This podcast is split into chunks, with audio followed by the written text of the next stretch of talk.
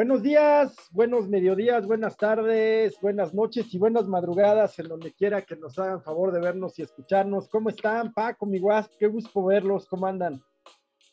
¿Qué tal, Gil, Héctor? Pues con muchísimo gusto de estar en una nueva emisión del Cafecito y a dormir, pues en una semana eh, pues que ha traído mucha información, especialmente en el tema, digo, pues en lo político pues siempre tenemos de qué hablar, ¿no? Eh, sobre todo en México siempre, siempre del tema, pero eh, particularmente pues ahora en, lo de, en la cuestión deportiva, eh, cosas y personajes que de algún modo tienen que ver con la política que pues se, han visto inmersos y, en los reflectores y en las portadas.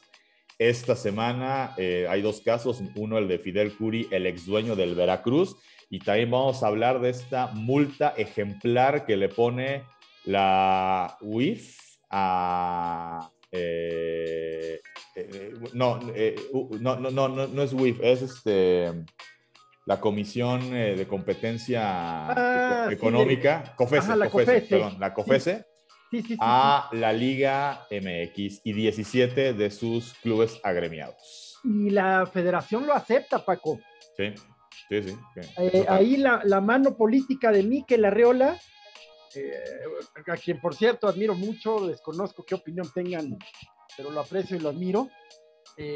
pero ahí está la mano política y financiera de Miquel eh, yo creo que era insalvable el tema de, de, monopolio prácticamente, ¿no? Con el eufemismo que utilicen para calificarlo es un monopolio. Sí, sí. Prácticas, son prácticas de veras eh, caciquiles, ¿no?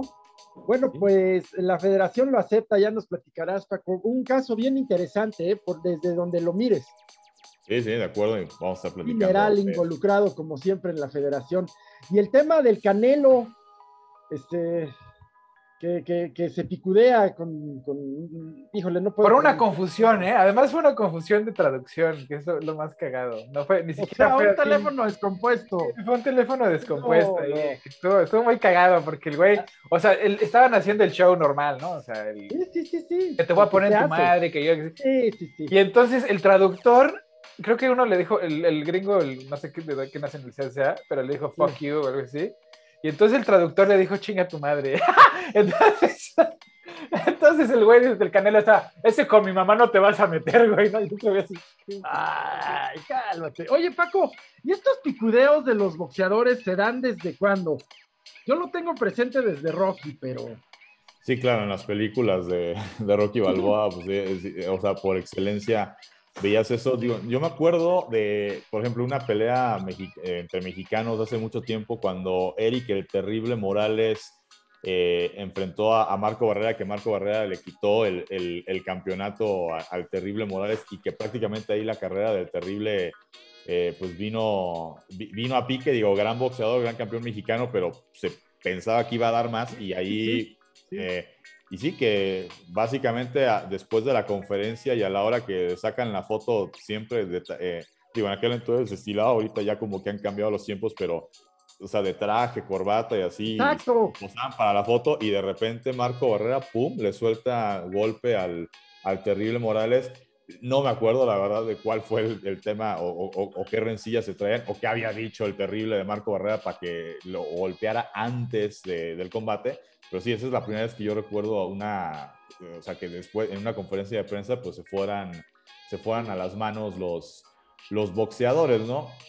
Quizás, eh, Paco, si me permites, y esto lo sé más por el cine que por cultura, pues la rivalidad entre Muhammad Ali y Frazier, ¿no? Que también llegó a, a que se agredieran antes de las peleas y en medios.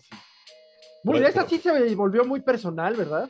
Puede ser, eh, y bueno, digo, no sé, recuerdo muchas del mismo Canelo antes de este, eh, antes de este combate, o sea, por ejemplo, cuando peleó con, con Chávez Jr., digo, no, no se fueron a las manos, pero sí a la hora que los ponen, eh, sobre, no en la conferencia, sino cuando es la ceremonia de pesaje, que están, en, o sea, que están llegan en pants y se quitan la playera para poderse, para el tema del pesaje y que los hacen posar juntos, este, o sea, con el torso descubierto. Y luego se ponen de frente y sí recuerdo así como que se acercaron y empezaban así como a, a, vociferarse entre ellos y como que ya se estaban acercando dándote la impresión de ya se están caldeando los ánimos, pero ahí como que su misma gente leyendo la situación, o sea, antes de que pasara cualquier cosa ya los jalan hacia atrás, ¿no? Y mucho es show, ¿no? Mucho es el show. Claro, ya, yo creo que el Canelo ya la aprendió. Porque luego Julio César Chávez Jr. ya en el ring ya no metió las manos. Ese da pena, es que se da pena ese, ese, aparte, o sea, se mete de todo, güey. Es un junior. Y es un tema que le duele mucho a, Julio César, al grande, ¿no? Claro, güey. Pues claro, imagínate, de ser el, el, campeón, el ícono mundial, güey, el máximo mejor peso, del, el mejor boxeador libra por libra, se decía. Sí, sí, sí, es que hay, o sea, sí, sí, yo creo que sí hay profesiones, particularmente del deporte, donde sí aplica este, o sea, donde el, el hecho de, eh, de tener hambre eh, pues sí es un factor importante para que, que, te obliga de algún modo a, a, dar lo máximo de ti. Eh, y una de ellas precisamente es el box, ¿no? O sea, por ejemplo, en el fútbol está el caso, ¿no? De, de Chicharito Hernández, que Chicharito, eh, nieto de don Tomás Balcázar, futbolista del campeonísimo Guadalajara y mundialista mexicano, hijo de Javier Chicharo Hernández, papá, mundialista mexicano en México 86 que a ellos, digo, a don Tomás, pues le tocó una época en la que pues, sí ya era profesional el fútbol, pero les pagaban, comparado con los que les pagan ahora, pues le pagaban una, una bicoca, ¿no? Eh, eh, eh, a, Javier, a Chicharo papá, ya le pagaban mejor, pero tampoco pues lo que hoy gana Chicharito. Pero aquí, ¿cuál fue el tema? Que al ser él una tercera generación de voy a ser futbolista, pues obviamente trae, eh, eh, por una, a, lo mejor eh, el hambre no desde el sentido de necesito ganar dinero para sacar adelante a mi familia, sí hambre de, de, triunfar, de emular lo que hicieron en su momento su abuelo y su papá. Y además, pues lo, tienen las puertas abiertas, o sea, son parte de la comunidad futbolística. En el box no es, no es, no es igual, es, el que llega a ser Julio César, pues es uno del millón, cabrón. No, y un poco eh, la parte de la educación, o sea, y el ejemplo del abuelo y del papá, en el sentido de, mira, aguas con los representantes, mira, cuando debutes y metas tu primer gol, este, las chavas, o sea, o sea las chavas que antes no te pelaban, todas te van a estar hablando y así, etc. Entonces, un poco como que esta asesoría, pues para, no, no vayas a tomar malas decisiones en la vida, digo, trasladándolo al tema de los hijos de Julio César Chávez, digo, no, no, no, no es por echarle la culpa en parte al papá, pero bueno, él, eh, digo, él mismo lo ha admitido, él es dueño actualmente de un centro de rehabilitación, o sea, él cayó en adicciones, cayó en malos pasos, o sea, él también tomó malas decisiones, se divorció, eh, o sea, Julio César y Omar son de su primer matrimonio, eh, y, creo que también tuvo un tercer hijo en ese, en ese primer matrimonio. Eh, ese tercer hijo ya no le entró el tema, no le interesó el tema del box. Y en segundo matrimonio tiene una hija, me parece, eh, que incluso de repente le ha entrado a defender a, a, a sus hermanos de comentaristas que, que los han atacado, no, no, no, no, no en el tema boxístico, sino en el, por, el tema del boxístico, o sea, de que critiquen de pues, es malo boxeo, sino por el tema personal, ¿no? Que, sí. Que es, que es otro punto, ¿no? De repente también eh, algunos eh, comentaristas, eh, periodistas deportivos, de repente han caído en este error que ya le pasa también a veces a, comentaristas y periodistas de, las, de la noticia, o sea, de la fuente de noticia normal, o pues que es algo pues, esencial, que es básicamente viene con la descripción del trabajo de los que son periodistas de espectáculos, que a veces es, ya, ya no critican que si Alejandro Fernández canta bien o, si se le fue la voz en el concierto, no, no, no, ya critican el que si sale con no sé quién y si anda con no sé, o sea, que pues son cosas El chisme, pues, el chisme. Sí, sí, o sea, el chisme que dices, a mí, no sé, o sea, si me vas a criticar, o sea, si vas a criticar a Luis Miguel porque su concierto se le fue la voz, así, pues sí, está bien, critica eso.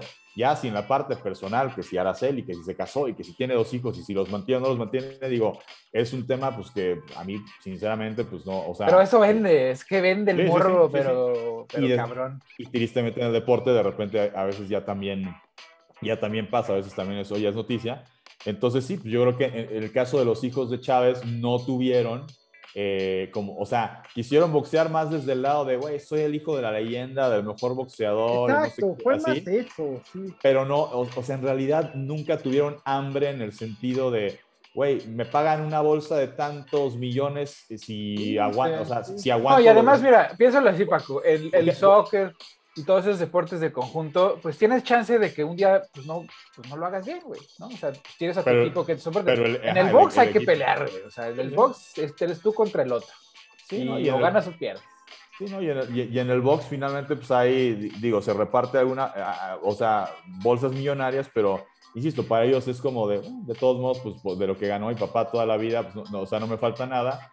Eh, y no hay como esa hambre, porque hay, hay, boxeadores que hay veces que, no sé, para alguien que de repente tiene una oportunidad de pelear con, eh, con el Canelo, eh, no es tanto el tema de si obviamente, pues seguramente le querrán ganar al Canelo, pero muchas veces para ellos es, güey, si llego a la decisión, independientemente ya si le gano o no en la decisión, sí, sí, sí, o sea, nada más por haberle aguantado 12 rounds a este güey, ya me metí, este, no sé, un millón de dólares. 20 millones de, no, no, ya ves, hasta más, ¿no? Entonces, pero digo, la pelea son, es del final, el, resultado final de un año, no sé cuánto se preparen, pero se preparan un buen rato, es una chamba de ocho horas.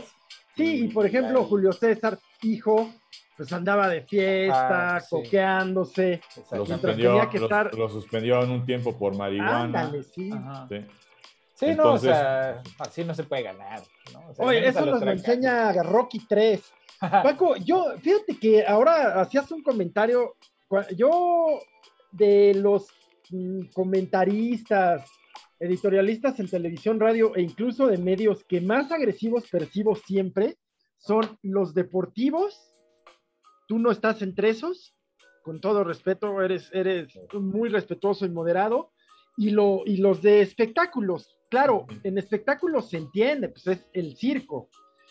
Y en deportes, Paco, también, también es circo. También, ¿verdad? Bueno, circo y es un producto. o, sea, a ver, el tema es, por, ejemplo, la semana pasada fue, fue nota que, que incluso muchos, eh, eh, o sea, comentaristas, periodistas deportivos, o sea, maestrazos, o sea, algunos de los que están incluso como consejeros en voz del deporte mexicano, eh, se dio un tema, Gerardo Velázquez de León, por cierto, uno de los reconocidos de la primera generación, pues tenía ya como un tiempo atendiendo, la, la verdad, pues eh, digo, lo, voy a decir con, con, todo respeto, eh, criticando a la jefa de prensa de la América. No, no, estoy tan empapado del tema de, de, exactamente en qué la criticaba, porque eh, ahí es donde viene con todo respeto. A mí, pues en un noticiero, cuando empiezan a hablar de la América, pues me vale, o sea, como, que me vale tres kilos de cacahuate y, pues, y, le cambio, ¿no? Pero bueno, e, este cuate lo que hacía, o sea, constantemente estaba, no, y es que era jefa de prensa de la América, y o sea, como habla de que es incompetente, de que es inepta, de que si no sé qué.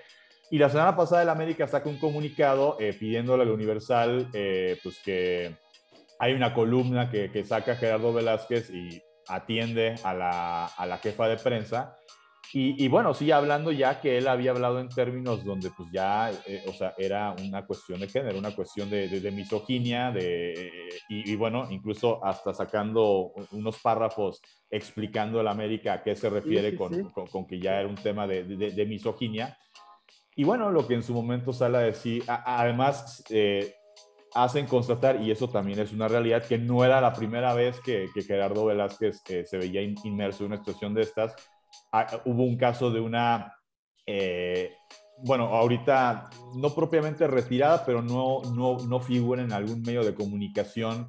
Eh, Patti López de la Cerda, ¿no? que fue mucho, mucho tiempo reportera de deporte, con, reportera y conductora de deportes en TV Azteca, y que ella, bueno, eh, en algún momento eh, comparte un video íntimo con alguna persona antes de, casarse, que bueno, ahorita también ya está divorciada, pero, o sea, vaya, no, no, no, no es que le haya sido infiel a su eh, pareja de ese momento, sino pues con algún otro eh, personaje, bueno, comparte un video íntimo y ese video íntimo se filtra y eso, pues ahí todavía no estaba la ley Olimpia, sino pues este, a, quien lo filtró, pues este, le hubiera caído la guadaña durísimo. Eh, y eh, él estaba en un programa junto con el conductor Carlos Albert, eh, que se van, a corte se van a corte comercial, pero en la página de Facebook no se van a corte comercial, porque en, el corte, o sea, en, Facebook seguía, o sea, lo que seguían diciendo seguía saliendo en Facebook y entonces hicieron comentarios pues, peyorativos, despectivos, sexistas, este, de Patti López de la Cerda. Eh, entonces, bueno, América retomando eso, pues, no es la primera vez que él demuestra tener una aversión eh, y poco tacto, etc., con las mujeres. Cuando pienso en un comentarista agresivo, pienso en Carlos Alberto. Sí, eh, digo, digo, Carlos Alberto, digo, muchos años eh, crítico, obviamente, como del establishment, ¿no? Del, del sistema, digamos, de, de la Federación Mexicana de Fútbol. Sí, aunque bien que vivido de él se equivocó también en ese momento y bueno, ya después los dos pidieron disculpas. Carlos Albert, que, que yo sepa, no ha vuelto a caer en algo...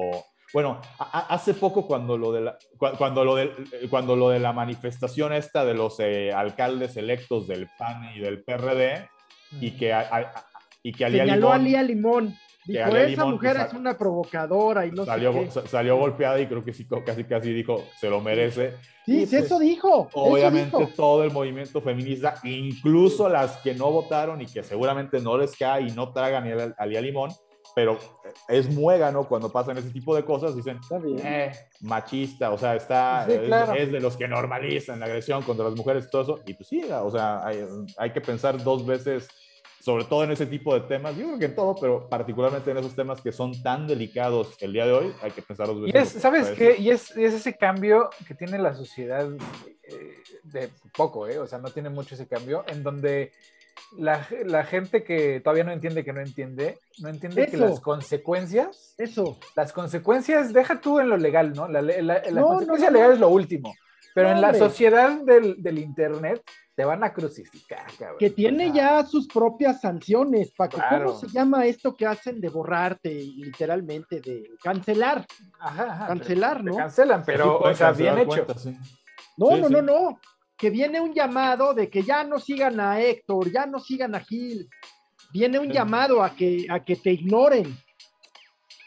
Creo que se llama cancelación, ¿no, Héctor? es, la- es, digamos que el cancel culture, pero digamos, Ese, a eso me refiero, sí. eh, se refieren más a, a- Es un término que usa mucho la derecha acá, la verdad. Pero sí, tienes razón. O sea, te presta. O sea, cuando uno es, eh, se expone al público y el Internet es público, este, pues las consecuencias son más severas porque el, el, eh, antes, pues si te denunciaban, si salías en el periódico, bueno, ya.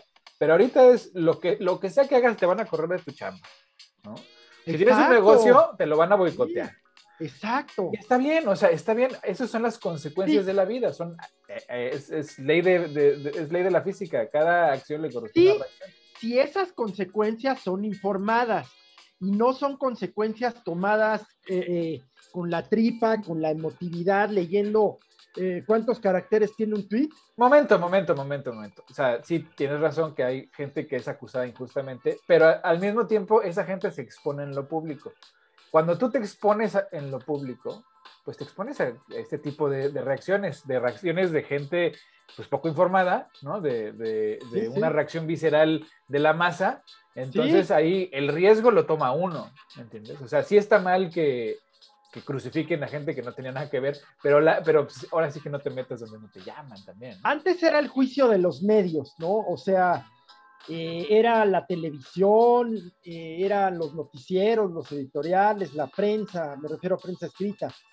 Eh, el, el mayor temor de un político, no me dejarán mentir ninguno de los dos, era aparecer en proceso. Uf, ¿no? Eh, luego, pues alguna, alguna portada en reforma tampoco era así, muy, ya hablando de, de- de otro tipo de periodismo, pero era el temor, ¿no? Eh, un procesazo, una portada en algún periódico, mm, obvio, no positiva. Y, y ahora, pues es que en cualquier momento y, eh, y en cualquier lugar y en cualquier circunstancia, pues te viralizas, ¿no? sí, sí, sí. Ya te vuelves Lord, este, eh, Lord Barbas o no sé, y, y- por haber, eh, descontextualizando quizás una situación, ¿no? Que tú estás discutiendo y, y el Barbas agresor de mayores, no sé, de mujeres, de niños, Sí, es un arma de doble filo. pajaritos, ¿no? ahí Sí, es un sí. arma de doble filo y pagarán justos por pecadores. Sí, ya Pero a mí me parece que eso lo, lo mismo pasa en la calle, ¿no? O sea, eh, si haces si te empiezas a gritar barrabasadas en medio de la calle, pues te van a meter un huevazo. Sí, ¿no? Eh, di- digo, en este caso, digo, para cerrarlo del tema de, de, de Carlos Velázquez de León, tuiteaba eh, Fernando Schwartz que cuando el periodista se vuelve la noticia, eh, o sea, es que algo mal hizo. Claro. O sea, que el periodista no debe, no debe ser noticia. Y, por ejemplo, es una nota siguiendo, lo he comentado aquí varias veces, yo todos los días me levanto y además de ver eh, lo que alcance a ver de, de, la mañanera, porque hay veces que, pues, no sé, si uno medio se desveló así, tampoco me voy a levantar a las, a, las 7 en punto, pero bueno, trato de ver por qué es lo que marca eh, agenda. Me refiero, o, sea, no por aplaudir todo lo que se diga ahí, este, o ni siquiera aplaudir, sino un tema de lo que dice ahí, lo van a retomar todos los espacios noticiosos durante el día, ¿no? Entonces, eh, luego empiezo a darle un carrusel a todos los noticieros desde el canal 1 en adelante, entonces eh, con Carmen Aristegui eh, hay un caso, eh, no me acuerdo cuál es el periodista al que entrevistó primero, pero es un conflicto con otro periodista de, que cubre la mañanera que se llama Hans Salazar. Y que el mm. tema ahí es que este otro periodista dice, no, pues es que Hans Salazar me está denunciando de no sé qué, y yo, o sea, como de, algún modo es mentira, es calumnia, bla, bla, bla.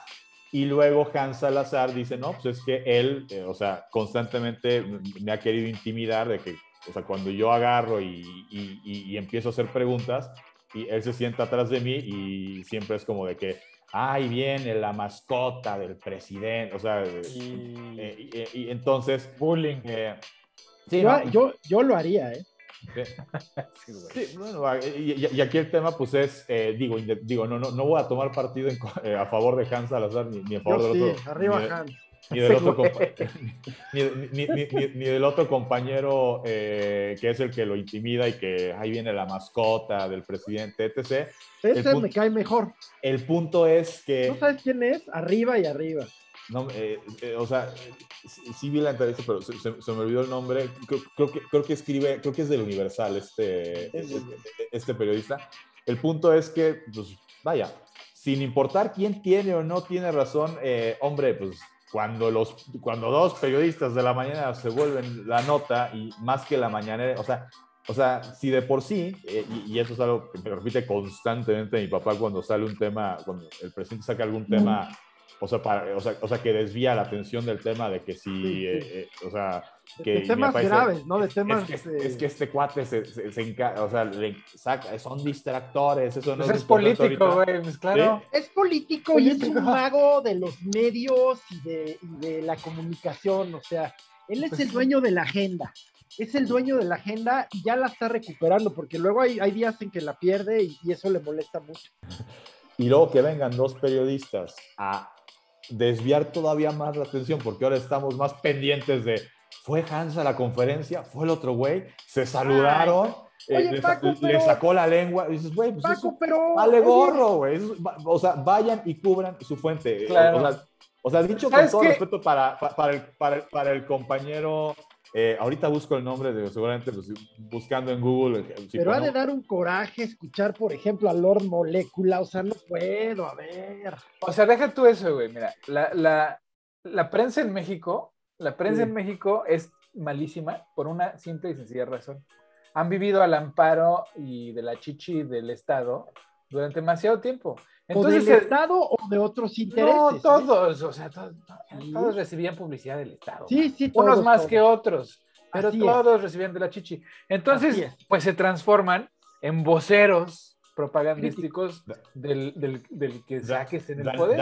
Daniel Blancas, creo que se llama el, el, periodista. Este. Digo, con todo respeto para Daniel Blancas, sí, sí, sí, sí, hay periodistas, digo, por ejemplo, el, e, el caso de los moléculas, o, sea, a ver, o sea, si uno, yo, yo, yo, yo, no estoy en contra de que un periodista, porque finalmente los periodistas son seres humanos y los seres humanos pues somos, eh, eh, vaya, tenemos nuestros gustos, tenemos nuestras pasiones, tenemos eh, cosas con las que estamos a favor en contra. Yo digo que, o sea, no está mal que exista en Estados Unidos, es algo muy, este, muy normalizado vaya, no, no tiene nada de malo que, pues, si tú simpatizas con la izquierda, pues simpatizas con la izquierda, si simpatizas con la derecha, simpatizas con la derecha. Si eres como Jorge Ramos, que, güey, si está Peña, le voy a tirar a Peña, si está López Obrador, le voy a tirar a López Obrador. Cuando estuvo Calderón, le tiraba a Calderón. Claro.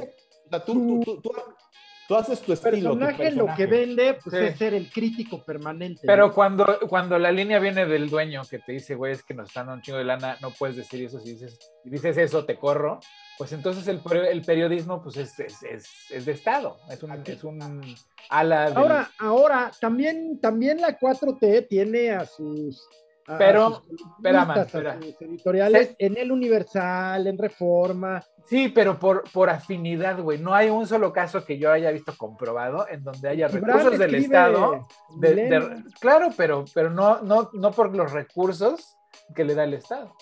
Eso, o sea, Bueno, el sí Estado les- da porque está becado en el Centro de Seguridad Social de América Latina, no sé qué, está Pues sí, becado pero- nomás ahí jalando la Man, man, pero el, el presidencia no le está dando dinero a Milenio, güey. Ni al Universal, ni a No, lo desvía por vía de Gibran. Ay, sí, güey. Digo, es como eres, eres militante, cabrón. No, no, soy, soy neutro, soy. Yo ya, ya me considero, al fino contacto con ustedes, me considero ya un intento, un discípulo de comunicador. Mira, pero, mi- mira, pues, o sea, en el, en el caso de Daniel Blancas, yo creo, ¿no? O sea, le puede este, hervir la piel porque vea periodistas o que para su juicio sean pseudo periodistas, chayoteros, eh, lamepiés, mascotas del presidente, lo que sea. Finalmente, pues eh, yo creo que su trabajo simplemente debería de ser, eh, eh, eh, o sea, si él eh, o, o otro periodista mete una pregunta que es como incómoda para el presidente y estos luego vienen a meter, bueno, pues no sé, o sea, eh, yo, yo- yo creo que si ese es el periodismo que quieren ejercer eh, estos cuates, son tan libres de hacerlo como Daniel Blancas es tan libre de ir a la mañanera y cuestionar al presidente, ¿no? Yo, o sea, es libertad de expresión y la libertad de expresión aplica tanto para expresar eh, un descontento o hacer una- un cuestionamiento duro, crítico al presidente, como lo hizo en su momento un Jorge Ramos magistral, no, una, ya lo ha hecho tres veces de manera magistral, eh, como también pues, tiene todo su derecho Lord Molécula a, eh, señor presidente de la República, jefe de la nación, y nada hace falta decir, güey Tlatuani, jefe líder supremo. y- Benemérito, y iluminado. y- y Dios no, no, lo- los seguidores del o sea, presidente le han o- dicho o- unas o cosas. es, es una de- es una mamarrachada, eh, digo, Exacto. mira, aunque lo pienses, no lo dices, ¿no? Pero bueno, ok. Oye, ¿Es su libertad de expresión? Bueno, pues sí, o sea. como Isabel Arbil, ah, la cónsul en Turquía, ¿no? No, no. O sea, en su afán de, de- ¿qué le llamamos? De abyección. Con, congra- congraciarse, consolidarse en, en lo- en el gusto del presidente. Y es el viejo estilo de, es que, mira, te voy, a, te voy a lavar tus pies para que me laves las manos. Pero, Ándale. pero pues no, no Oye, qué así. buenísima frase, ¿eh? te la llevas hoy. Gracias, man. Sí, a ver, nunca la había escuchado. Pues ahorita se me ocurrió, carnal. Así de, en, el, en el vuelo. pues, Eres lo que seas, pero qué inteligente eres, maldito. Bicho, man. Pero pues lo mismo está del otro lado. Pues ahí tienes a gente como Lili Telles diciendo unas cosas que dicen, Ay, sí, no me. Ay, no desayunado, me la Eh, mencionen. O, o sea, eh, eh, el, digo, regalándole el, el padrino Olga Sánchez Cordero, digo. Que por cierto es un gran libro, ¿eh? Sí, no es un gran libro, pero te digo, di- di- digo, si quería generar este, una, un impacto más rápido, pues hubiera podido comprar DVD. Este, digo, porque, porque la puedes, el padrino te las puedes aventar la trilogía en DVD o en Netflix o en Amazon. Ajá. O sea, eh, no, digo, Lily Telles es de estos casos eh, tristes. Y, y ahorita, digo, lo, lo fácil es tirarle la piedra al PAN porque milita en el PAN y porque fue de las senadoras que Bueno, no milita, se pasó al Se grupo pasó, parlamentario. Se pasó algo parlamentario y, y, y fue de las que ahí salió en la foto con Vox y ¡ay, me utilizaron! Como en su momento me utilizaron y saca una foto con el presidente, en- bueno, seguramente en ese momento candidato Andrés Manuel López Obrador. Di- Digo, a- ahí lo fácil es tirar la piedra al pan porque hace recibiéndola, no se nos puede olvidar qué hizo Morena, un partido de izquierda, un partido progresista, o sea, me refiero, eso es lo que... Ideológicamente. o lo que ideológicamente nos vende o nos comunica Morena, Sí, sí. ¿en qué estaban pensando cuando le ofrecieron una Sí, candidatura? En la? O plu- sea, o- sea, pluralidad, güey, en no entrevistan a la gente, no le dicen, oye, ¿qué piensas del aborto? ¿Qué piensas del matrimonio igualitario? ¿Qué piensas de los homosexuales? O sea, por- porque claramente cualquiera que se hubiera echado un cafecito para preguntarle sobre Lili Telles con dos dedos de frente, hubiera dicho, güey, esta no encaja en la izquierda. Ex- Exacto, pero, pero ¿sabes qué? Lo mismo podrías decir de Margarita Zavala, pero eh, eh, Morena en ese momento estaba aceptando lo que fuera, güey, porque era un momento de sumar a lo que, o sea, ganar como se pueda con lo que tengas. Números, números, números. números. Entonces, pues Lili Telles, pues siendo una figura pues, pública, Sí, sí, al final sí, de sí. cuentas, que además no tenía, no tenía la imagen de la derechaira que, que hoy No, tiene, no. O sea, para Aunque nada. no sé. No, no tenía esa imagen, no, tenía una ¿verdad? imagen muy moderada, porque no era, Sí, no hablaba de política, pues, hablaba de política era ya, de espectáculos. de espectáculos. Y, sigue, este, y sigue teniendo ese estilo. claro. O sea, esto de darle el libro es el estilo de periodista Pati Chapoy, es el estilo de periodista de espectáculos, ¿no, Paco? Claro, claro. Sí, es que no se nos puede olvidar, digo, hay, no, no se le menciona con nombre y apellido, eh, ya lo habíamos incluso alguna vez recomendado, y lo puedo volver a recomendar, eh, hay una, eh, una serie de miniseries en, en Netflix que se llama Historia de un crimen, hay una temporada que es eh, el- la, la búsqueda, que es sobre el caso de Paulette, Farah, eh, Paulette Guevara Farah, la, la- la niña Sí, sí, sí. Ah, sí, sí, sí. bueno, no se le menciona con nombre y apellido, pero se hace alusión a una periodista que empezó en espectáculos en una televisora y que se quiso pasar a noticias y que fue entrevistada a la mamá en la cama donde do- unos dos, tres días después eh, este. Castillo, Bibidi Babidi Boom, encuentra a el cuerpo de Paulette, que en todos sus días habían tendido la cama, alguien había dormido ahí y pues no olió a descomposición, no, Ay, sí, sí, sí. y, nunca apareció, No, no, no, y nunca apareció el cuerpo de la niña. Bueno, No, no. la periodista, que su- la que hizo esa entrevista, y si lo buscan en YouTube, pues, fue Lili. Lili Telles, sí es cierto, Es güey. verdad, Y es al, per- verdad. y al personaje que no se llama Lili Telles en la serie, me imagino por un- te- Pero le cortan el cabello corto, así como. sí, es, es interpretado por Regina Blandón, la- el, el personaje que sería Lili Telles. Sí. Eh, pues bueno, event- a- a- al final hay una, hay una plática imaginaria con Alfredo Castillo, que Alfredo Castillo sí se le menciona con nombre y apellido, de, o sea, en donde la periodista, supuestamente Lili Telles, le dice, ¿cómo utilizó usted el caso de Paulette para escalar? Y él le contesta, insisto, imaginariamente, ¿y tú cómo utilizaste el caso de Paulette para escalar? Y, y te Pues pones sí. a pensar, es que después del caso, o sea, siguiendo la carrera de Lili Telles, después del tema de Paulette, se vuelve titular de, de- de noticiero y luego, eh, pues bueno, ya después no sé cómo se da exactamente, pero bueno, viene el brinco a, a la política. O sea, yo, yo, yo la primera vez que ubiqué a Lili Telles en política fue porque dije, ah, mira, era la que era conductora en Azteca, yo trabajé algún tiempo en, en Azteca, Ah. pero sí, luego cuando estando en Morena, en los primeros, no sé, días, meses de Morena en el gobierno, cuando vi que salía su discurso de que estaba en contra del, o sea, en contra del aborto y en contra eh, del matrimonio sí. igualita y todo eso, yo sí dije, bueno, ¿quién de Morena estaba a cargo o, o quién no le entrevistó? Porque, evidente, digo, o sea, Pero pues Eh, estaban lo- con el pez, acuérdate que O sea- andaban con el pez. sí, sí, pero... Sí, Sí, No, no, no, sí, pero el pero- Morena andaba con el pez. Sí, sí, pero, entonces por Morena. Ent- Entonces métela por la coalición del lado del PES, que ahí sí entiendes que, digo, fue de las cosas anómalas, ¿no? De la coalición que armó Morena para llegar a- al poder, pero bueno, Pues sí. Morena, izquierda. PT, siempre entre partido Rémora y pues Rémora de izquierda, ¿no? Sí. Eh, pe- pero en el caso del PES, bueno, pues era evangélicos, cristiano y pues obviamente ultra conservadores, que esa era como la parte que decías, neta los quieres en tu esquina, pero bueno, le funcionó, ganó.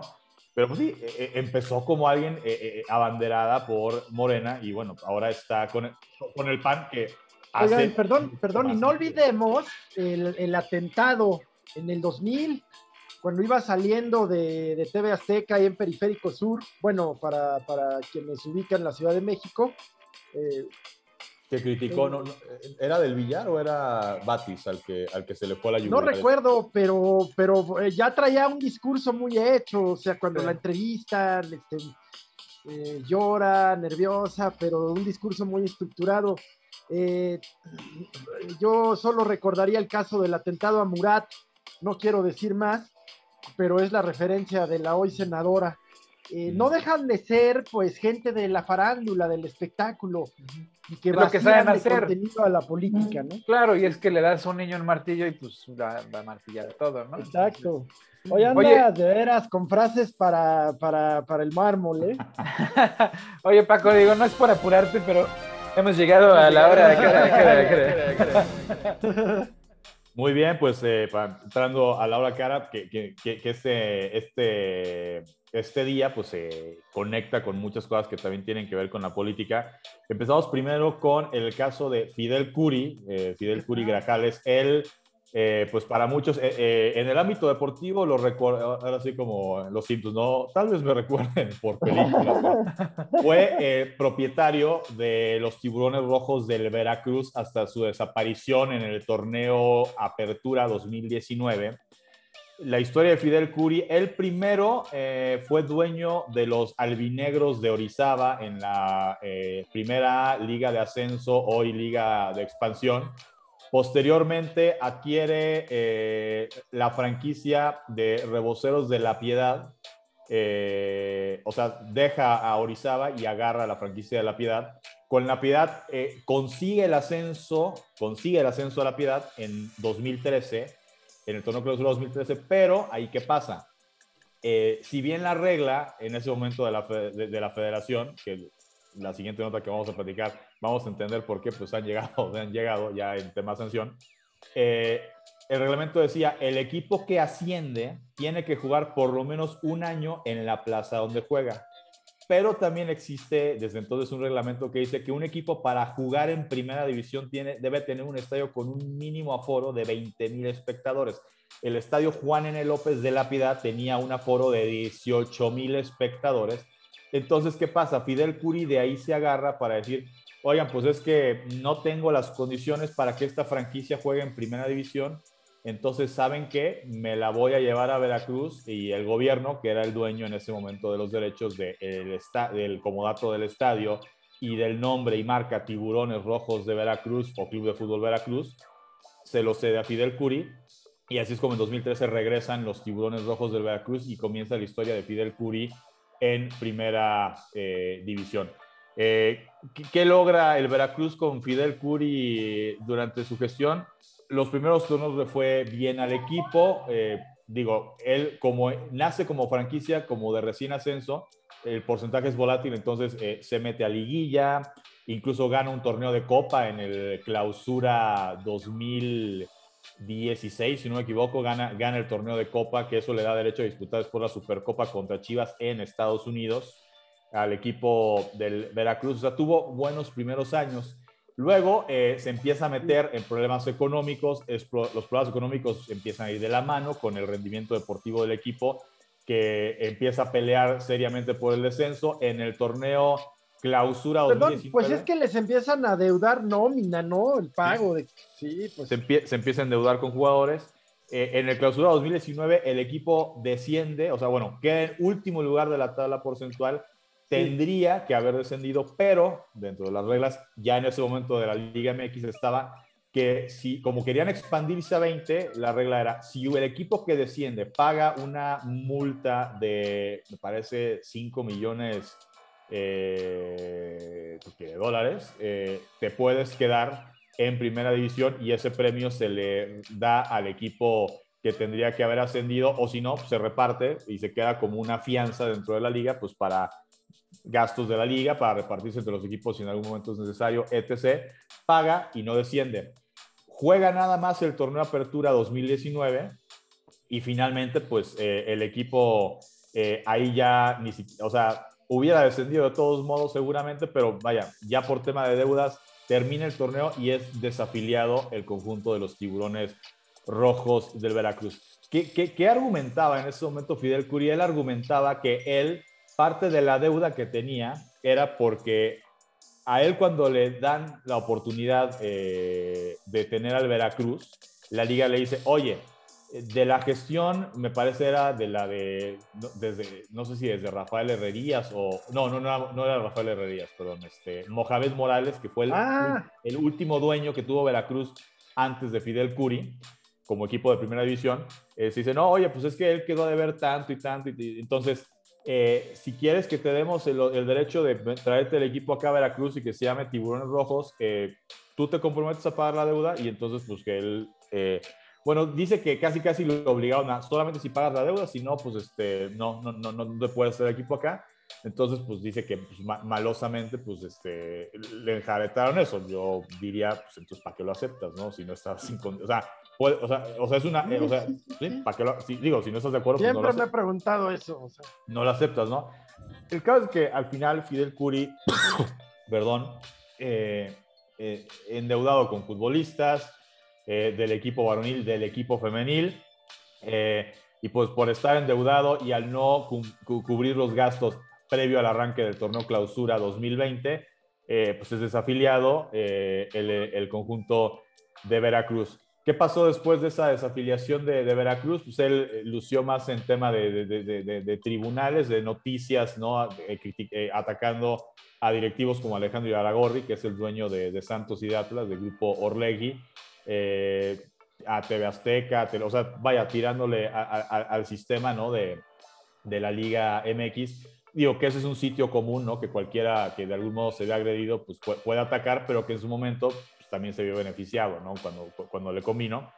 Eh, el punto es que eh, nace, se dio, por ejemplo, el nacimiento de una nueva liga de fútbol, la Liga de Balompié Mexicano, que en su primera temporada eh, había un equipo que se llamaba Club de Fútbol Veracruzano Tiburón, que, era un intento pues como de revivir a los tiburones rojos del Veracruz. El tema con este equipo era que no se podía llamar Club de Fútbol Veracruz o Club de Fútbol Tiburones Rojos de Veracruz, porque, pues, este, porque Fidel Curi claramente cobraba una millonada por el, uso de los derechos y tampoco pudieron jugar en el Luis Pirata Fuente porque pues, el señor eh, les rentaba carísimo o simplemente no, no, quería que un equipo con el nombre o la identidad del tiburón jugara eh, en Veracruz. Entonces, pues también en ese sentido como que le metió el pie a una franquicia de, en otra liga que pues a lo mejor hubiera podido eh, pues ser como el renacer de los tiburones rojos y bueno, ahora qué ocurre. Eh, Yo no recuerdo nada de esa liga.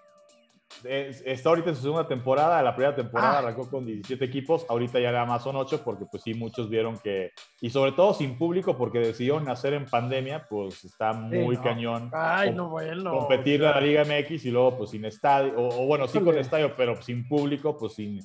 Eh, y sin los contratos de televisión que sí existe ya en la Liga MX. Era como la NFL alternativa del Trump, ¿te acuerdas?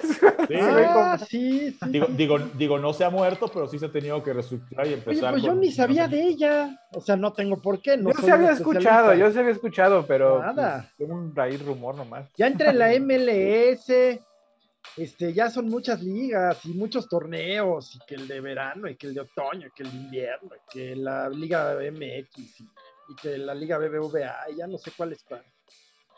El de, descenso ya no sé hoy cómo se llama. Ahora se llama Liga de Expansión. La, segunda, categoría es Liga de Expansión. Ah, jale, jalea. M, todo es MX, ¿no? El caso es que, eh, pues bueno, ahorita vamos a buscarlo para. Lo, lo, que vamos a buscar para próximas semanas es hablar con la parte eh, que está en este momento acusando a Fidel Curi, que fue detenido esta semana acusado de fraude, entre, otros por, por, TV Azteca, eh, para saber bien del tema, pero eh, palabras más, palabras menos, o a grosso modo, parte de ese fraude es TV Azteca tenía los derechos de transmisión de Veracruz, le adelantó pago a, a Fidel Curi, y hay una cláusula cuando tú a un equipo, o sea, tú puedes de repente agarrar y decir, no sé, por, eh, un equipo de los que a lo mejor pudieran descender, digo, ahorita no hay descenso, pero de los que están abajo en la tabla porcentual, tú le puedes decir a Bravos de Juárez, eh, eres tú DN, Televisa, y le dices, mira, te adelanto tres años de derechos de transmisión, pero hay cláusulas y letras chiquitas que es si el equipo desciende antes de ese tiempo, pues el equipo está obligado a, eh, si le adelantaron, el equipo tiene que regresar el dinero que le adelantaron, ¿no? Sí, sí. Eh, y bueno, pues evidentemente Fidel Curi con todo lo endeudado que está, pues a TV Azteca le, le debe dinero. Entonces, este, pues de ahí viene este tema de acusación de fraude y otras cosas que eh, vamos a buscar a la, a la parte, eh, digo, también si podemos encontrar a la parte de Fidel Curi, pues sería, sería buenísimo por el tema del derecho de réplica. Eh, vamos a buscar, eh, tenemos la posibilidad de en un principio encontrar a la parte que está en estos momentos acusando a Fidel Curi para ver qué nos pueden compartir al respecto. Que no se lo pierdan. Pero bueno, ese es el tema con Fidel Curi que la verdad, pues sí, digo, como directivo no, o sea, yo no metería eh, ni siquiera una uña al fuego por, él. O sea, yo, yo, creo que sí, digo, le quedó de ver a los futbolistas y no tenía dinero para tener al equipo ahí. eh, pues entonces, ¿para qué se lo llevó? Y tampoco podemos esconder una realidad. Él cuando se lleva a la piedad a Veracruz, eh, era gobierno de Javi, Javi Du. Entonces, Uh, entonces, pues de algún modo estuvo becado, Claro. yo creo, de, por el gobierno de Veracruz en ese momento. Cuando llega Yunes, ¿no? De- del PAN, pues se le acabó la beca y pues ni qué decir en el momento en que Cuitláhuac García pues entra al poder como nuevo gobernador de, de, de Veracruz, ¿no? Entonces es la historia de Fidel Curi y eh, rápidamente la historia de la Liga MX, eh, tras una investigación de la UIF, la COFESE eh, eh, multa con 177 millones de pesos a la Liga MX por prácticas monopólicas, el famoso pacto de caballeros, el tema de los topes salariales impuestos a la Liga MX femenil, tope salarial que no existe en la Liga MX Ah, qué huevos tan azules, ¿eh? Eh, o sea, de por sí no les pagan mucho con este argumento de es que no generan lo mismo que el equipo varonil en cuanto a ratings, en cuanto a mercadotecnia, etc., etc. Eh, pues bueno, finalmente pues reciben eh, esta, esta multa de 17 clubes. Digo, para hacerlo más, más fácil, de los 18 clubes que actualmente integran la Liga MX, los únicos dos que no están multados son Atlético de San Luis y Bravos de Juárez, equipos que claramente no estaban, eh, no participaban en Liga MX eh, en el periodo que se realiza esta investigación, participaban en Liga de Ascenso MX. ¿Y eh, eh, por qué son 17? Porque el Atlante, hoy en Liga de Expansión, pues en el periodo que abarca esta investigación todavía estaban en Liga MX, no es una investigación que data creo que de 2012 o 2013 para acá. Entonces, bueno, 17 equipos eh, multados. Digo, si lo desglosas, creo que eh, le toca como de a 10, 11 millones por equipo eh, la multa. Lo acepta John de Luisa. Evidentemente, la liga Miquel Arriola también lo acepta. Creo que en este sentido, Miquel Arriola, si bien como político, lo recordamos, fue el candidato de la coalición que era PRI, eh, Partido Verde y Nueva Alianza al gobierno de la Ciudad de México en, la elección en la que gana Claudia Sheinbaum, la hoy jefa de gobierno. Pues creo que Miquel Arriola eh, es como con esta formación política, es un tipo inteligente, pues que entiende los tiempos, entiende las formas, entiende las inquietudes de la actual administración de la 4T y pues él sabiamente el consejo que le da seguramente a John de Luisa es no hay que pelearse, hay que aceptarlo. Eh, Pues quiero pensar que también en parte, no nada más por eh, no nos conviene un pleito, y quiero pensar que también hay convicción de Miquel Arriola, pero bueno, como sea, es una buena decisión Sí. que acepten los equipos. sí, Pero yo, yo, yo quisiera pensar que también es algo que, que, que él lo siente como que es que es, eh, o sea, esto del pacto de caballeros, ¿qué, qué, qué, qué- qué era el pacto de caballeros? Porque hoy ya no está vigente. El pacto de caballeros era, por ejemplo, ahorita se acaba de ir de Chivas eh, José Juan Macías a jugar al Getafe en España. El pacto de caballeros era que si en algún momento José Juan Macías decía, ya me quiero regresar a jugar a México, no la hice en Europa o ya terminé de romperla en Europa y ya extraño, ya me quiero retirar, etc. Y de repente quiere volver, pero no entra en planes de Chivas porque Chivas dice, no estoy completo y no ocupo un centro delantero como tú, o Chivas, no, la verdad es que para lo que quieres ganar, por lo que, estás, eh, lo que te pagan en Europa, no tengo para pagarte eso. Entonces agarra Tigres o Cruz Azul y lo quiere comprar, entonces ahí qué pasa? Tigres y Cruz Azul tenían que decirle a Chivas, oye, me quiero traer a Macías. Y entonces Chivas, ah, bueno, para que yo te den, digamos, mi bendición para, ahora sí que ligarte a mi exnovia, ¿no? O sea, dicho en otras formas. Por, por eso el, pacto de caballeros es, este, pues, págame tanto, ¿no? O sea, pues, o sea, es como, por eso es pacto de caballeros, ¿no? Es como, pues, entre cuates, de repente tú andabas eh, eh, con, este, con María y terminabas tu relación en buenos, malos términos, lo que sea, y tiempo después tu amigo eh, Alejandro decía, oye, pues Paco, es que fíjate que pues, quiero invitar a salir a María, pues era como de, el pacto de caballeros es... Cállate "Güey, pues, con unas chelas, güey. cállate". Ajá, cállate, sí. Que- básicamente, ¿no? Entonces, ¿Cómo este, iba? Sí, sí. Verga, Entonces, güey. eso del mal. pacto de caballeros. Y lo del monopolio, hay eh, equipos que son parte de una multipropiedad, ¿no? Por ejemplo, el Grupo Regui es dueño de Santos y Atlas.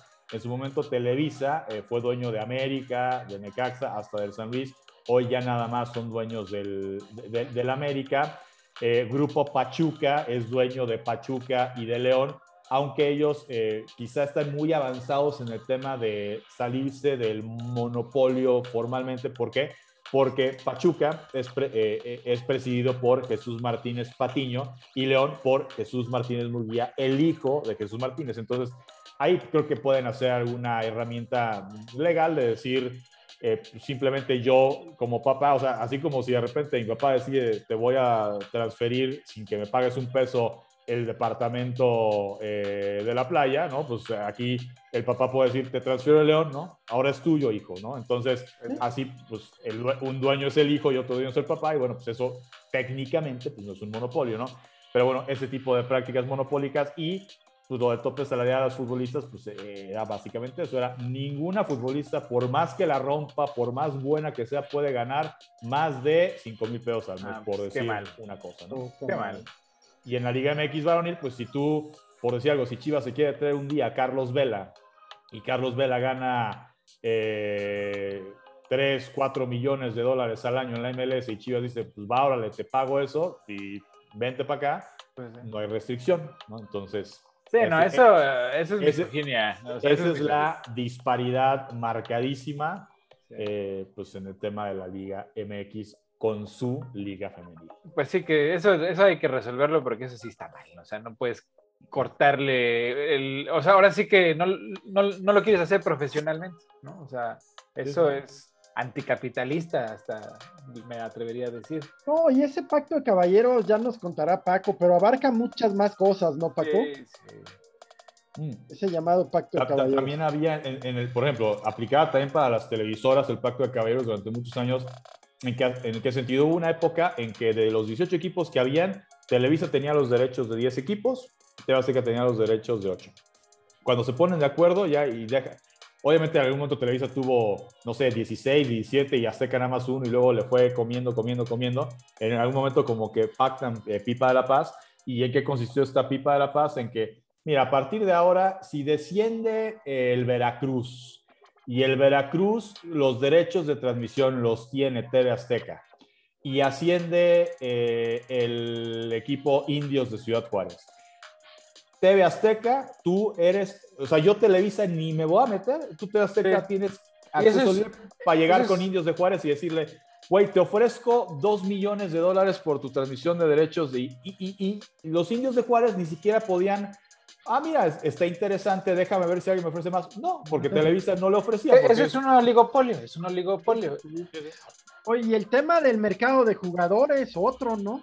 O si un jugador salía mal de alguna institución o la demandaba por la vía laboral. No lo podía contratar ningún otro. No lo podía contratar ningún otro equipo. O yo creo que eso todavía opera, ¿eh? O sea, tenías que, tenías que perdonar o desistir de tu demanda para contratarte con otro equipo, fueras entrenador o jugador. Y esos pactos le hacen más daño a la liga que, que beneficio, porque pues es beneficio propio, ¿no? O sea, es beneficio individual y, y le quita credibilidad, le quita le quita honestidad al juego, ¿no? O sea, el fair play, pues, ¿dónde está, no? O sea, es parte del deporte. Pero bueno, pues, hay muchas cosas que arreglar en, los temas deportivos porque se prestan a corrupción, no solo en México, sino en todos lados. No, hombre, la historia de la este, corrupción en el deporte es brutal.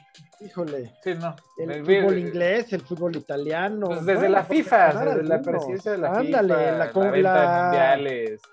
Eso, la CONCACAF, los últimos arrestos de, de jerarcas de las federaciones, incluyendo a Platini, en fin, ¿no? pero la CONCACAF embarrada hasta las narices. Pues todos, es que todos, todos están muy cómodos haciendo el negocios. El estado de Qatar. Ajá. Pero bueno, muchas gracias por la cara, Paco. Muy interesante como siempre. Este, cambiemos, cambiemos de tema un poco, porque yo les quería hablar un poco de, de la sensación. En Estados Unidos, fíjate que ahorita hay una sensación, una, un ánimo social muy extraño. O sea, muchos lo comparan con, con la sensación que se sentía antes de la caída de la Unión Soviética, esa realidad falsa, ¿no? Donde, donde pues todo parecía funcionar como había funcionado siempre, ¿no? O sea, de una normalidad impuesta, ¿no? Una normalidad impuesta. Pero la realidad de las cosas es que la sensación es así como, pues imagínense estar entre los antivaxes eh, y, y, y, ¿cómo se llama? Y los, y los que defienden la ciencia de la democracia, etcétera, ¿no? O sea, los antivaxes, los, los racistas, los homófobos, este, pues todos se juntan de un lado, ¿no? Que es el republicano. Conservador, es, es que ya ni siquiera es conservador demócrata, es, es, es Sí, ya este, es muy difícil. Tiránico, ¿no? Es como No es, sé, sí, dictatorial. dictatorial, totalitario. ¿no? Ándale. Y, y está pues, el otro lado, ¿no? Entonces vives en una dicotomía donde hay gente que cree que el COVID es falso, por ejemplo, ¿no? Sí, O cree que la homosexualidad es una enfermedad sí, que además tiene cura, ¿no? O que Sí. cree que la gente que no es de raza blanca europea es sucia o es, es de menor calidad, por decirlo así. sí. ¿no? Y están los opuestos. Y, y últimamente los opuestos, o sea, el discurso del bien, por decirlo así, ¿no? de, de la tolerancia, la aceptación de todas las razas, culturas, este, credos, este, sexos, identidades, Sí. tiene, un, tiene una debilidad eh, muy grande en el sentido en que los, en Estados Unidos nos han hecho creer que nuestras ideas, ¿no? O sea, las ideas del mismo cristianismo, ¿no? De, de aceptar al prójimo, de poner la otra mejilla, etcétera, son extremas. Son ideas de izquierda extrema, ¿no? El cuidar de tu, de- del otro, Sí, este, educación de calidad, este, Sí, salud sí. de calidad. Servicios de calidad. ¿no? Entonces, para no parecer extremistas, se han tenido que ir moderando, moderando, moderando. Pero el discurso de la derecha se ha ido eh, hecho, se ha, se ha estado haciendo extremo, totalmente. Pero ellos no, a ellos no los acusan del extremismo, ¿no? Por lo menos no en, en la misma manera este, en la que pues en los medios se les expone como, como gente extremista. Y además, Estados Empezando Unidos... por Sanders, ¿no? Ajá, O sea, ajá, siempre se le ha puesto como el paradigma del extremista. Exactamente. Bueno, y ya luego le siguen otro, ot- otros. Alexandria, Alexandria, Exacto, Alexandria. Omar, etcétera. Y además de todo, Estados Unidos está trabado ideológicamente. en- o sea, tenemos que acordarnos que la, la edad promedio del Senado y del Congreso es 60 años ahorita. O sea, es el Congreso más viejo de la historia de Estados Unidos en cuestiones de edad. Y estamos atrapados pues, es en este. mayortón, ¿no? Claro, pues ya tiene 80 y feria. Este, además estamos atrapados en un ciclo narrativo del finales de la Guerra Fría, donde toda esta gente que tenía 20 años cuando cae el muro de Berlín, ¿no? Sí. Pues se siente en, en- en la panacea del, de la- del capitalismo y de la ideología americana, en donde pues, tienen las puertas abiertas y son el poder hegemónico, ¿no? Porque pues es esa misma gente que está en el poder hoy, pues este, empezaban a trabajar y a estar eh, envueltos en política en ese entonces. Sí. Cuando en realidad, ¿no? y, y ahí el, el poder de Estados Unidos ahí dependía exclusivamente del poderío militar, ¿no? De tener más armas más poderosas este, para ganar cualquier batalla en cualquier lugar, ¿no? De eso dependía la superioridad estadounidense. Hoy estamos envueltos en una guerra asimétrica, ¿no? Es una Sí. guerra de información, ¿por qué? Porque los adversarios de Estados Unidos se dieron cuenta que una guerra directa no la pueden ganar. Así, o en caso de que la ganaran, pues sería pues, también pérdida, ¿no? porque se destruye todo, güey. Ajá. Exacto. Es eh, ¿Cómo se llama esa teoría de la mutua destrucción? Ajá. Bueno, vamos a llamarle así, ¿no? Ajá, la mutua destrucción. Entonces, como por ese lado no puede ir, ¿no? Sí. Le han apostado a la inteligencia y a, la, y a las Black Ops, ¿no? Y una de esas Black Ops es la desinformación vía las ¿Qué es un Black Ops? Pues operaciones encubiertas, o sea, operaciones Incluyen hackeo, temas. Hackeo, pero la mayor, lo- la, la arma, el arma más poderosa que tiene ahorita la, la oposición, o bueno, China, Irán y Rusia, Ajá. pues es la desinformación, porque tú Sí, lo sí. que haces es convences a los más ignorantes de algo totalmente fuera de, de la realidad Sí, ¿no? y empoderas a uno de los dos eh, alas de poder, o sea, la, la conservadora, este, o sea, los apoyas a ellos más que, más Sí. que al otro lado. Pero, básic- pero básicamente lo que haces es que creas extremos, creas polos opuestos en una sociedad. Y eso crea una, una, una realidad disruptiva, ¿no? O sea, ahorita en Estados Sí. Unidos, pues la, la lucha ideológica es, está más dura que nunca. O sea, están entre los que viven fue una realidad alternativa donde pues el COVID es, un, es una conspiración de los satanistas que quieren este, tomar el control de Estados Unidos y quitarle las libertades a todo el mundo, ¿no?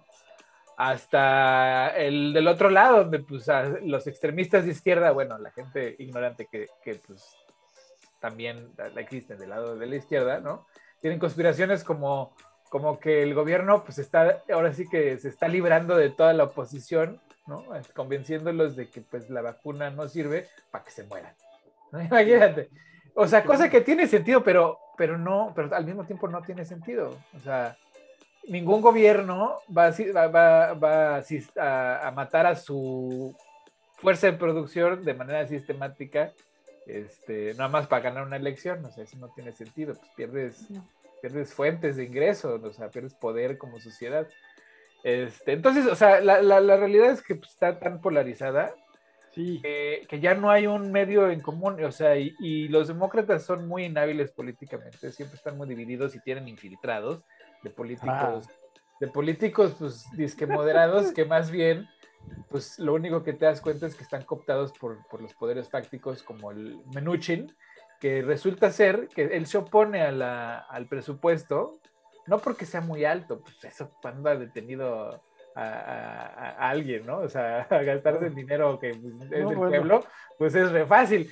Pero lo que, lo, que no, lo que no quiere es específicamente que las inyecciones estas, las EpiPens, que son para las alergias, ya sabes, esas pues, que salvan la vida si tienes una de esas alergias de cacahuate o esas alergias severas, pues tienes que traer una siempre contigo. En Estados Unidos hoy cuesta una más de 100 dólares. Una. Ah, Ajá, una. Oye, yo, yo tengo alergia y eh.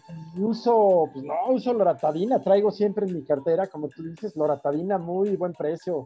Bueno, bueno, pero aquí no hay simi, güey, o sea, aquí o lo paga, o lo paga el seguro, o lo paga... El, ¿Qué cara? lo pagas tú. Sí, no, carísimo, o sea, en, Europa es gratis, este, no te sí, cuesta una madre. Pero el caso es que la hija de este, de este senador... Sí, tiene una alergia. No, güey, pues era la directora de justamente ese producto. Ah, Entonces, y además, él recibe fondos, porque acuérdate, acordémonos que la, corrupción en Estados Unidos es legal, ¿no? O sea, el lobbyist es, corrupción, es corrupción, es yo empresa te voy a dar fondos para tu campaña, ¿no? Y los puedes esconder porque los esconden en packs, ¿no? Porque agarran muchas empresas o intereses, hacen un pack, que es como un, un paquete, y, ese pack entonces le dona a la campaña. Y entonces ya no sabes quién donó. Es que eh, llama la atención que el primer acto de cuando quieres anunciar que vas a ser, que quieres ser candidato para la siguiente elección, es darte de alta como para poder recibir donaciones. Donaciones, exactamente. Como donatario. Entonces es legal, la corrupción en Estados Unidos es legal. Y es el primer acto. Es el primer acto. Pues resulta que pues ya, ya siguiendo la, la línea del dinero, pues te das cuenta que este, este tipo demócrata, Menuchin, pues está en contra del presupuesto demócrata, no por porque se esté gastando demasiado dinero y le preocupe, le preocupe la deuda pública, sino porque sus intereses personales como político, o sea, de donde saca para hacer campaña, pues se verían afectados. Sea, si hay dos o tres. Entonces, eh, Estados Unidos está atrapado en, con una sociedad que quiere cambio, a huevo, así como, eh, se siente, fíjate que como México cuando estaba Peña Nieto, una sociedad que decía, güey, es que ya, güey, está, rayan lo ridículo, ¿no? O sea, esta corrupción es tan rampante y estos desgraciados son tan hijos de puta y no se dan cuenta de lo que están haciendo, que ya es ridículo la realidad que me presenta, ahora, sí que la, verdad histórica que me presentan, pues no me está machando con la realidad que estoy viviendo yo hoy en el, en el día a día, ¿no? Y entonces Estados Unidos está a punto de, pues, ir para un lado o para el otro, pero se, se va a quebrar, se va a quebrar. Y además, pues imagínate con las presiones de, de la devaluación, en donde pues China se está cerrando cada día más. Oye, China está actuando, bueno, eh, está el tema de este Ever, ¿cómo se llama la empresa que Everbridge? No, Evergrande.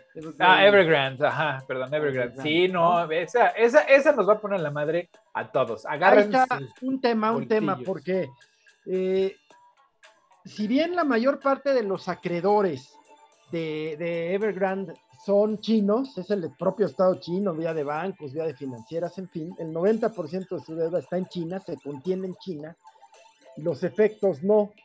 Y al mismo tiempo que está ocurriendo esto, que ya, ya ahorita nos platicas, pues el banco, el banco central chino ayer o, la autoridad regulatoria china prohíbe el uso de criptomonedas y las dispara. Claro. Es que, es que, ¿sabes qué? Yo creo que China se está, está viviendo un proceso de que lo, hay gente que lo compara con la revolución cultural. No creo que sea ah, tan profundo, ¿no? no, no, de ninguna manera. Dramático. Pero el Estado, el Estado evidentemente se ve amenazado por el poder eh, económico. Eh, el poder económico empezó a infiltrar al Estado, ¿no? Vas hacia el tema, vas hacia el tema. Y justamente el Estado, al darse cuenta de que, se, que, que, eso genera corrupción, o sea, en un, en un Estado comunista o totalitario, que, que los poderes económicos y los poderes políticos se unan, genera mucha corrupción. Entonces, y, y además, pues ellos pues no tienen los medios, ¿no? Además de todo, pues se, verían en desventaja porque el poder económico, pues puede poner presión en el poder político de manera muy fácil. Y entonces, previendo este, esta situación, le empieza a poner en la madre a las empresas que en este momento tenían más poder, entre ellas las de los videojuegos. La, la, la industria de los videojuegos en China, pues estaba ya en un boom, o sea, que nunca antes se había visto, ¿no? Y de un día para otro sale el gobierno china, chino a decir, los niños menores de edad no pueden jugar más de dos horas a la semana los videojuegos. Chingue su madre. Los, todas las acciones de, las, de, la empresa, de las empresas y la industria del gaming, pues se fue al piso. Otro día sale pues con las cripto, ¿no? Ve que las cripto pues, están ganando, o sea, las, las, las granjas de minería de cripto en China, pues no te quiero decir cómo estaban pues había por todos lados, pues estás generando recursos sin, sin, mayor costo, ¿no? O sea, era un negociazo. Y un día llega China. y chin, que se prohíbe, ¿no? Y lo fue prohibiendo poquito a poco y hasta, hasta el día de ayer, pues, o antier, decidieron prohibirlo de, por completo. Cualquier transacción eh, eh, dentro de China no puede ser hecha por medio de criptomonedas, no puedes comprar, no puedes vender. ¡Pum! Se van para abajo. Al mismo tiempo, la, la empresa, pues que además, eh, empresa que pues no sé quién la manejaba, pero es un imbécil, eh, que se dedicó a construir, ¿no? Pidiendo créditos este, inmensos sin tener asegurado eh, la, la, compra del inmueble, ¿no? Porque aparte en China funciona diferente, no es igual. En China tú cuando compras un, un, inmueble no lo compras de por vida ni de manera generacional, o sea, tú compras un contrato por 70 años. ¿A poco? Ajá. Y, y luego... Eso no es propiedad. No es propiedad, no, no, no. Es una forma. Es una forma, pero es, es personal, ¿no? Es, es, mi propiedad hasta que me muera. Y después, pues alguien más. Todo el mundo Regresa al Estado y el Estado lo vuelve a asignar. Exactamente. Y, y, este, creo que hubo una reforma, el poder eh, fáctico empezó em, a, empujar sus intereses para hacer una reforma donde de manera automática se, podía, transferir ese, esa renta de propiedad a algún familiar o a quien el dueño dijera. Y, pasó. Eh, lo que le da pues, pues, mucho poder a la industria de, la, de los bienes raíces y de la construcción. Tal que echan para atrás esa reforma, la, la, la. Y entonces, pues ahorita la gente, pues antes pues pasaba su propiedad, ¿no? O sea, o su renta de 70 años, su contrato de 70 años se lo pasaba a los hijos, etcétera, etcétera. Y, y de repente, pues ahorita les dice, pues no, ya no puedes hacer eso. Y en ese momento, pues, ¿cuánta gente hay que pues no puede comprar una casa? Están, dependían del, de la, del traspaso de esa propiedad a su, A, su beneficio y pues no la pueden comprar. ¿no? y no pueden comprar casas, lo que y, eh, lo que significa que el poder adquisitivo de la población pues es menor, lo que significa que los precios de las viviendas pues tienen que bajar.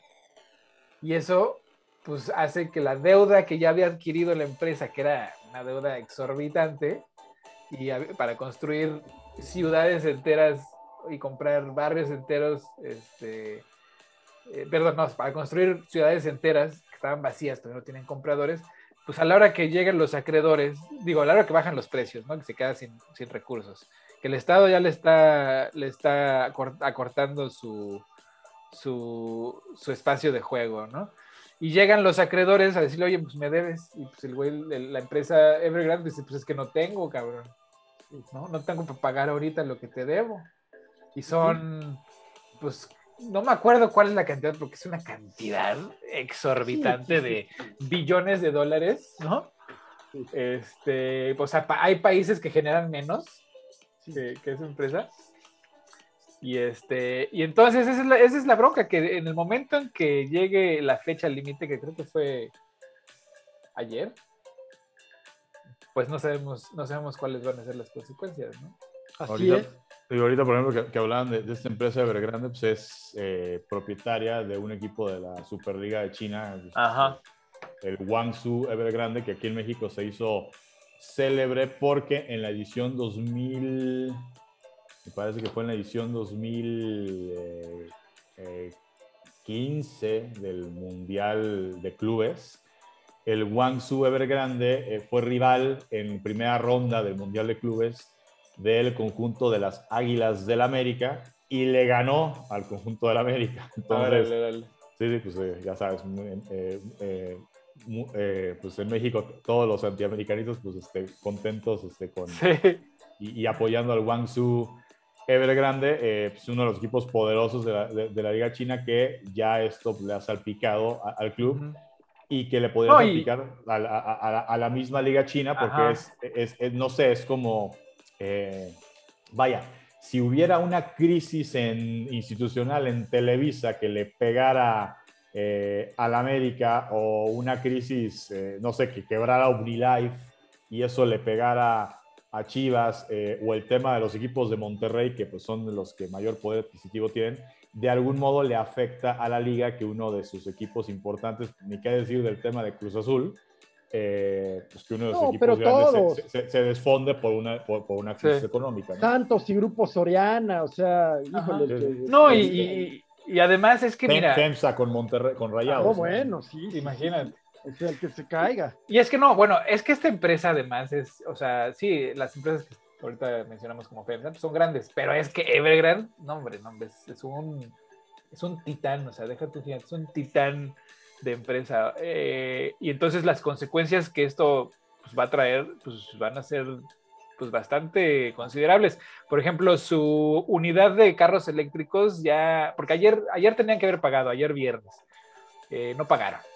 Y entonces la, la- el branch de carros eléctricos de Evergrande ayer dijo, pues es que, es que no tenemos cash, cabrón. O sea, ya no Sí, tienen sí. cash, güey. No, no, Para no pagar. Sí. La, la reparación, para pagarle a los empleados, para nada. Exacto, nada. exacto. ¿Sabes cuántos empleados, cuántos empleados tiene esa empresa? Dime, a ver, Chingo. ha de ser una cosa, o sea, millón de millones. no sé. Pues mira, a ver. Este. Evergrande.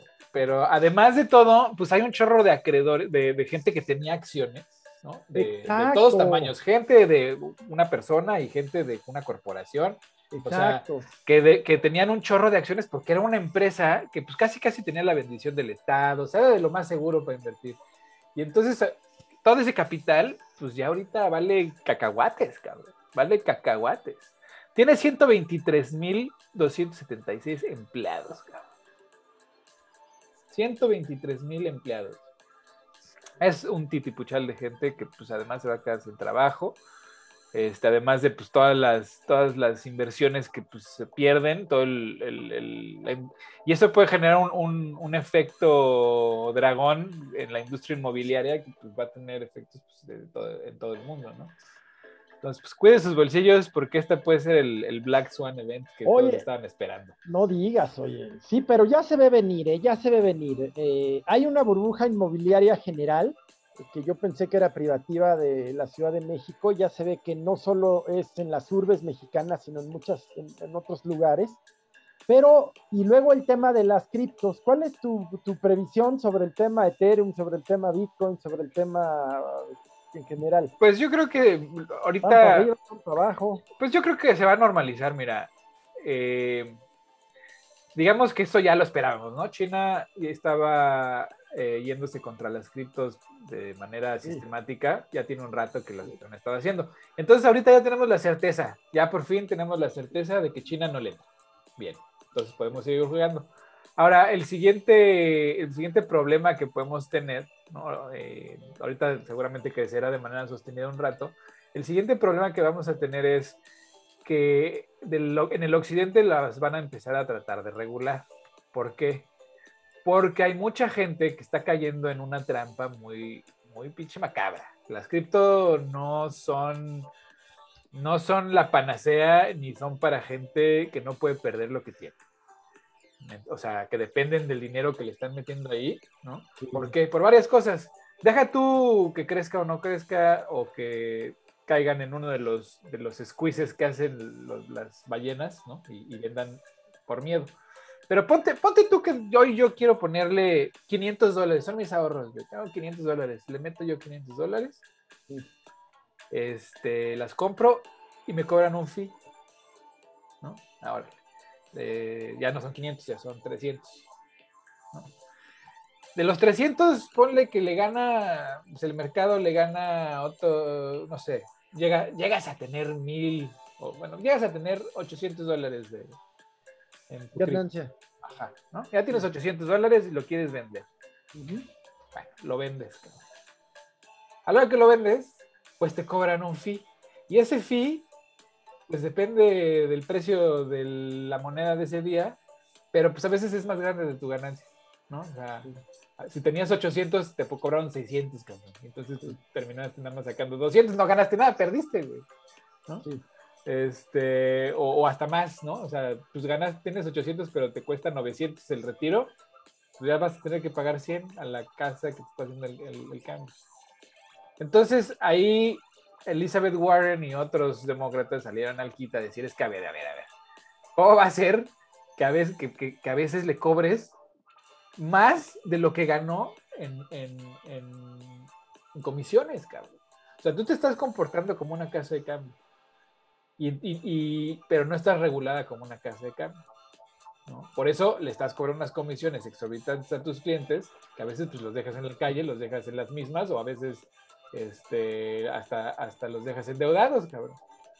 Entonces, están empujando en, el Senado y en la Cámara de Estados Unidos para empezar a regular como casas de cambio a las, a las, a las casas de cambio que, venden y compran cripto. Que cambien, literal. Exacto, que, cambien cripto.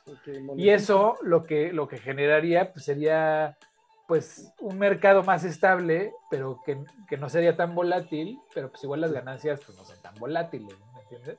Entonces, pues por ahí, por ahí esa batalla pues la van a, la van a pelear, van a seguir creciendo, a lo mejor menos. Este, sí, son el futuro, ya no hay para atrás, porque pues hasta China, hasta China que ya que dice yo no quiero jugar con las criptomonedas, pues hasta ellos ya crearon la suya propia de estatal, ¿no? O sea, el, el cripto yuan, por decirlo así. Entonces, no, pues este juego no, no, se va a acabar ahorita, nada más se está volviendo más mainstream, por lo que las instituciones del Estado, pues obviamente le están metiendo y le están poniendo más atención. Este, pero eso no me preocupa, me preocupa más, fíjate, que lo de Evergreen y me preocupa lo del lo del presupuesto de los Estados Unidos, porque si el Congreso republicano, que ahorita es extremista, ¿no? Y el Senado republicano echan para atrás el presupuesto y Estados Unidos no puede pagar su deuda, ahí valimos verga todos, todos, al mismo tiempo. No Estados por eso luego nos bajan. Pues sí, pero creo que en un par de semanas eh, la votación y ahorita no se ve como como que, como que haya un acuerdo, ¿me entiendes? Entonces, si llega, si llegamos a ese punto en donde el Senado no pasa el presupuesto y Estados Unidos no puede pagar sus obligaciones crediticias conforme a sus acreedores, pues imagínate qué pasa con el dólar. Pues no, pero una reconducción en donde, en donde eh, ¿se utiliza el presupuesto del año pasado? No, por eso siempre le juegan al abismo. Mientras, mientras, mientras estén en cochupo, ¿no? Que sean, digamos, oposición, pero más bien estamos del mismo lado. No hay pedo, ¿no? Lo te amenazan, amenaces, pero ya sabemos que ese El día juego, va a de los pasar. el juego de los congresos, de los parlamentos. Ese- el día que tenga que pasar, pues va a pasar, o sea, no, no vamos a, no, vam- no van a dejar que Estados Unidos entre en default, ¿no? Sí. Pero con un congreso como el que tenemos ahorita, que pues es, es, un congreso que, que se congratula de cuando eh, cosas malas le pasan a Estados Unidos, porque para eh, la nueva ideología republicana es un juego de, de fútbol americano, ¿no? Tu equipo Sí. contra el mío. Sí, sí. Este, pues ahí sí, pues empieza la gente a tener previsiones, ¿no? Porque pues ahora sí, que no sabes si el día que tienes la fecha límite para pasar eso, salgan dos o tres cabrones extremistas a decir, pues no pasa. Y hazle como quieras. ¿No? Y chingue, o sea, eso sí genera, genera una- un colapso de la economía mundial al instante, al instante. Y pues en ese estamos, ¿no? Estamos al borde del precipicio y siguen jugando al cabrón. Pues literal un piso de, de cristal, ¿no? Sí, sí, sí. ¿Ves? Entonces, pues ahí estamos. Bueno, pues yo creo que en avance al próximo, al próximo cafecito, al del próximo fin de semana, pues ya le vamos a entrar en serio a este tema de no solo de las criptos, sino de lo que implican, de lo que dijiste. Son al tiempo eh, este, como muchos otros fenómenos y, y- y, ¿qué te diré? Servicios que comenzamos a usar, en fin, eh, son actividades que amenazan la existencia del Estado, del establishment financiero, en fin, y que de momento, pues lo que ha hecho siempre, como ha controlado estas actividades, sean de la naturaleza que sean, hablo desde las aduanas hasta las apps, pues es regulando o prohibiendo. En el caso de las criptos y de algunas actividades eh, eh, eh, pe- people to people o peer to peer, en fin, eh, que ya se hacen por vía tecnológica y no pasan por filtros estatales o por filtros de bancos o financieras, pues está, no haya todavía cómo reaccionar, ha querido entrarle, ¿no? También ser parte del mercado de criptos, eh, pero al tiempo las quiere prohibir. Hay gobiernos como el mexicano que se comportan de manera muy conservadora. Ya lo has dicho tú, pues no se puede prohibir el futuro. Ya estamos para el próximo cafecito de entrarle ya de lleno al tema. Aunque China ya lo prohibió, ¿eh? Exacto. Pero, pero ¿en qué consiste la prohibición? En Eh, que toda transacción es ilegal. Tecnológico, exacto. Pero ¿habría quien tecnológicamente podría llevarla a cabo aún con la prohibición? Ese es el Mm. punto.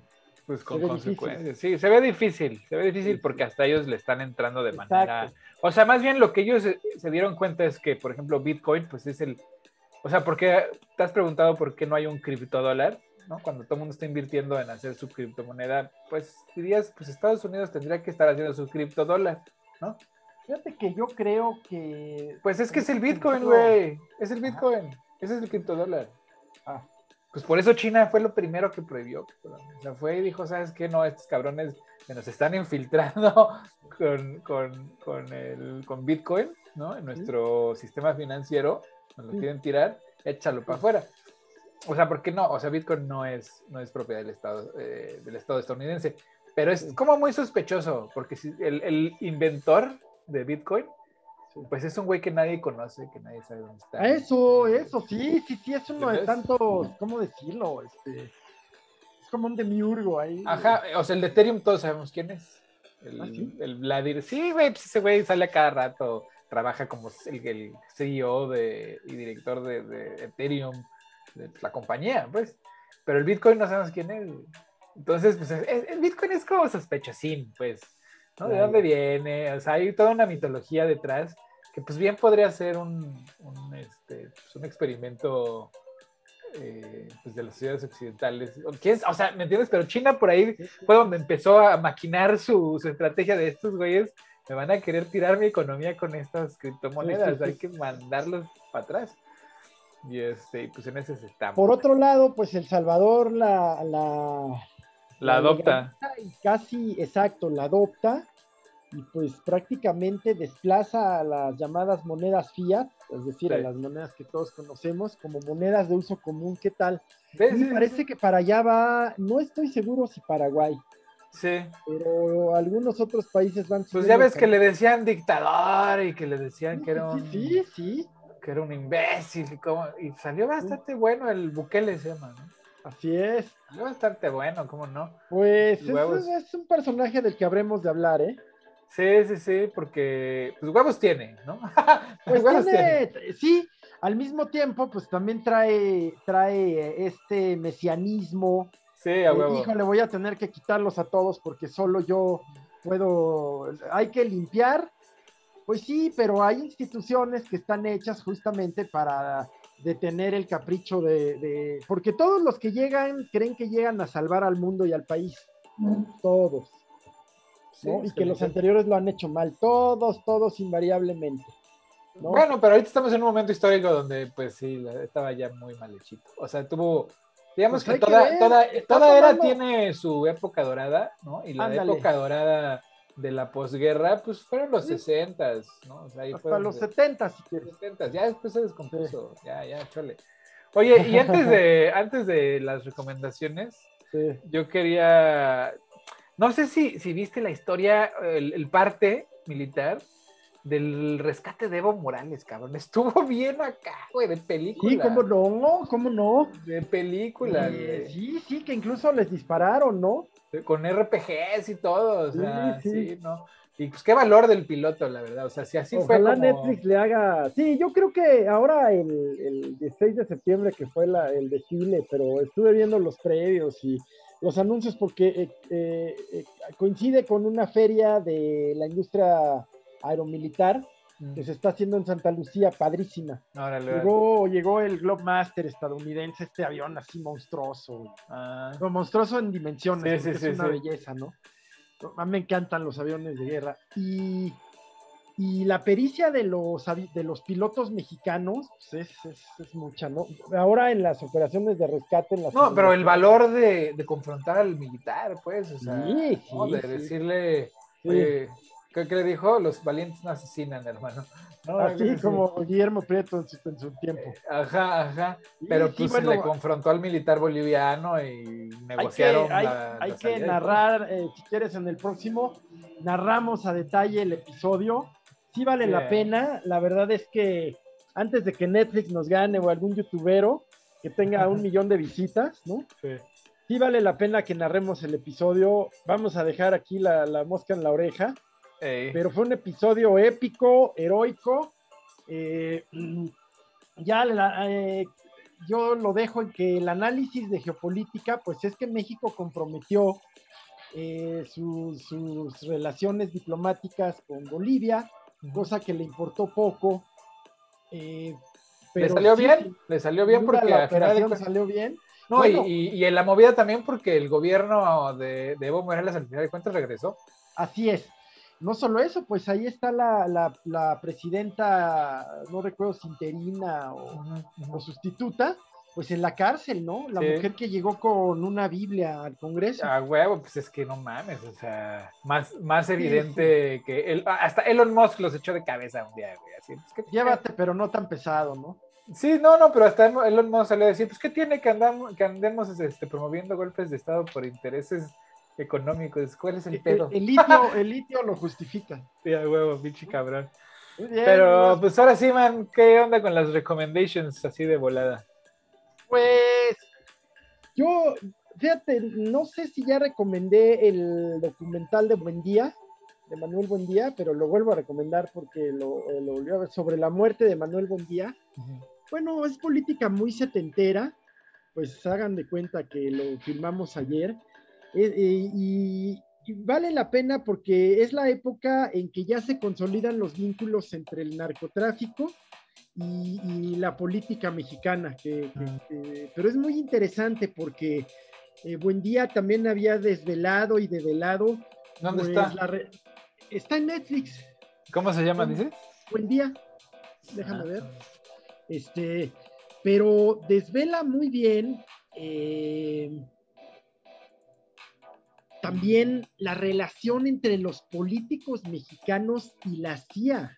Ah, órale. Incluso tiene un libro, La CIA en México, Mm. ya inconseguible. ya inconseguible. El nombre exacto del documental es Red Privada, dos puntos, ¿quién mató a Manuel Buendía?